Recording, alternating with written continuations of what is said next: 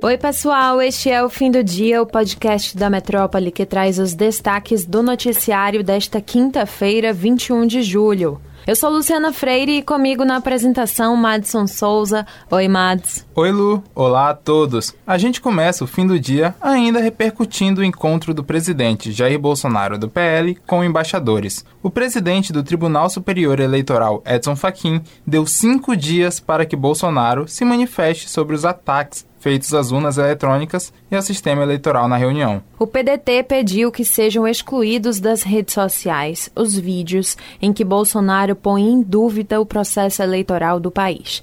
A sigla também pede à Corte Eleitoral que as plataformas digitais, o PL e o presidente sejam multados em patamar máximo devido à veiculação de propaganda antecipada negativa. Com o fim do recesso no TSE, o caso vai para as mãos da ministra Maria Cláudia Buchianeri, relatora dos pedidos feitos pelo PDT e pelo PT. A OAB da Bahia, em nota pública, declarou seu apoio aos órgãos superiores do Poder Judiciário depois dos ataques de Bolsonaro, mesmo sem provas. O órgão classificou a conduta como injustificada e reforçou a segurança das urnas eletrônicas. A nota finaliza ressaltando que a ordem está atenta à defesa da democracia em nosso país e não vai aceitar qualquer conduta que possa afetar a realização das eleições, a posse e o exercício daqueles que foram eleitos pela vontade popular.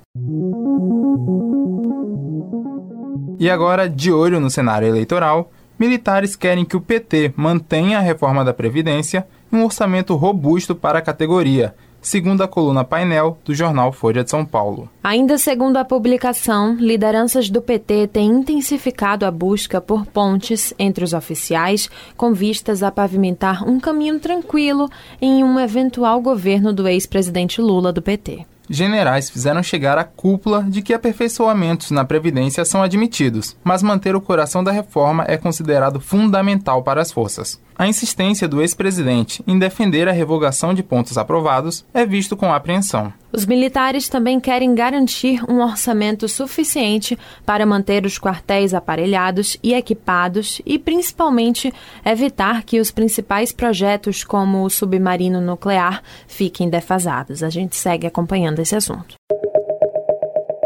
O presidente Jair Bolsonaro se reuniu nesta quarta com José Arruda, um dos irmãos do tesoureiro do PT assassinado em Foz do Iguaçu pelo bolsonarista Jorge Guaranho. O deputado Otoni de Paula, do MDB do Rio de Janeiro, que mediou e participou do encontro, afirmou que o chefe do executivo se desculpou por ter disseminado informações falsas sobre o crime. As desculpas do presidente estavam relacionadas às declarações que ele fez, afirmando que as pessoas que chutaram Jorge após a troca de tiro eram petistas. De acordo com o deputado Otoni, a reunião foi gravada e pode ser divulgada pelo presidente.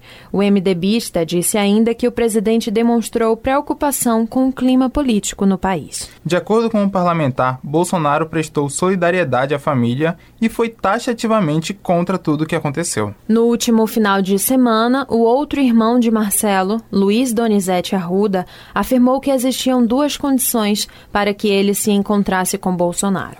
Uma delas era que o chefe de Estado reconhecesse que o assassinato do petista foi um crime político.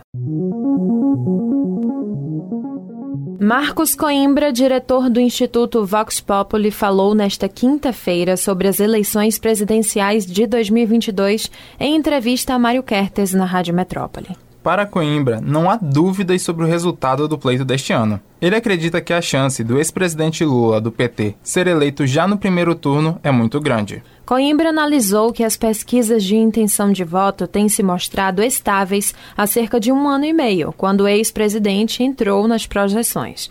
Ele explica que o quadro é Lula com grande vantagem e Bolsonaro com dificuldade de crescimento. Para o diretor do Instituto de Pesquisa, essa dificuldade do presidente Jair Bolsonaro de angariar votos vem de uma decepção do seu eleitorado com seus três anos de governo. Coimbra citou ainda a reunião promovida por Bolsonaro na última segunda-feira com embaixadores de outros países no Brasil, em que foram expostas inverdades contra as urnas eletrônicas.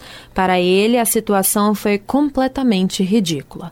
Vocês podem conferir a entrevista completa no youtube.com/portalmetron. pré-candidato a governador da Bahia, ACM Neto do União confidenciou a pessoas próximas que, se vencer no primeiro turno a disputa ao governo estadual, pode fazer campanha para o ex-presidente Lula do PT no segundo turno. Essa informação foi publicada na coluna Questão de Ordem do Jornal da Metrópole desta semana, que já está disponível no nosso site também em PDF pelo WhatsApp 35055000.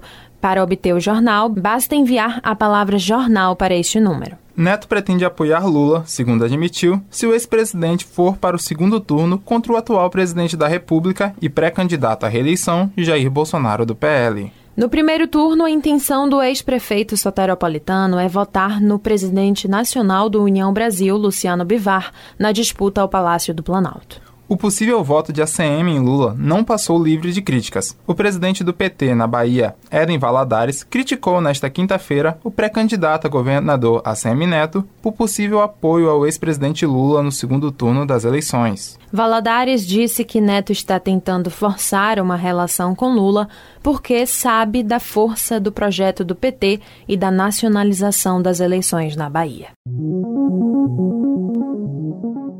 E é isso, pessoal. O episódio de hoje fica por aqui, mas se você quiser ter acesso a essas e outras notícias, é só entrar no metro1.com.br. Acompanhe a gente também pelas redes sociais, arroba grupo.metrópole no Instagram e TikTok e arroba Metrópole no Twitter. Vocês também podem ativar as notificações no Spotify para receber um alerta a cada nova edição do fim do dia.